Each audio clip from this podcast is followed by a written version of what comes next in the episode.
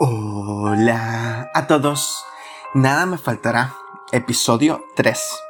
Basado en el Salmo 65, que en su verso 4 nos dice, Dichoso aquel a quien tú escoges, al que atraes a ti para que viva en tus atrios. Saciémonos de los bienes de tu casa, de los dones de tu santo templo. Este es un salmo sobre el Dios de la naturaleza, un Dios poderoso que controla todo, un Dios lleno de gracia y fuente de toda cosecha, tanto física como espiritual. Su grandeza y santidad es tal que quedamos sin palabras delante de Él. Si no fuera por su bondad, al perdonarnos, no podríamos presentarnos delante de Él. Él es el Dios de Sión, que escucha las oraciones de todos los rectos de corazón. Su pueblo es toda persona que se humilla delante de Él, que pide perdón y se entrega a Él. Entonces, somos saciados con el bien de su casa, su santo templo. Y todo el que se entrega a Él de todos los confines de la tierra puede confiar en Él y maravillarse de sus obras. Él no hace acepción de personas, Romanos 2.11, para que gente de toda lengua y tribu pueda rendirle la gloria que merece, Apocalipsis 7.9. Los cielos cuentan la gloria de Dios, el firmamento proclama la obra de sus manos, nos dice el Salmo 19.1.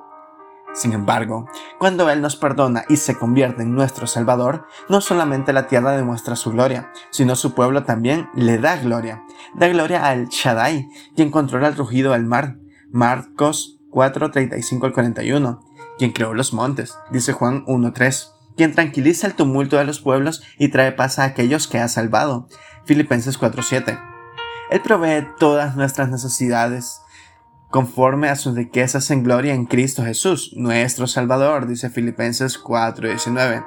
No solamente es el Dios de poder, sino el Dios de gracia y bondad. A pesar de nuestra maldad, Él nos provee y nos protege. Él pagó la deuda que era imposible que pagáramos, ha comprado nuestra eternidad. Compró nuestra paz eterna, y por ende hemos recibido su bondad mientras caminamos aquí. Él manda la lluvia sobre los justos y los injustos. Mateo 5:45.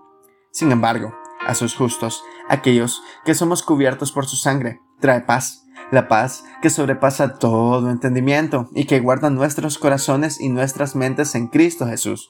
Filipenses 4:7. Su bondad va más allá de lo que podemos entender. Efesios 3:20. Convierte a enemigos en hijos. Romanos 5:10. Oh, que comprendamos cuál es la anchura, la longitud, la altura y la profundidad del amor de Cristo que sobrepasa el conocimiento, para que seamos llenos hasta la medida de toda su plenitud, como lo dice Efesios 3, 18 al 19.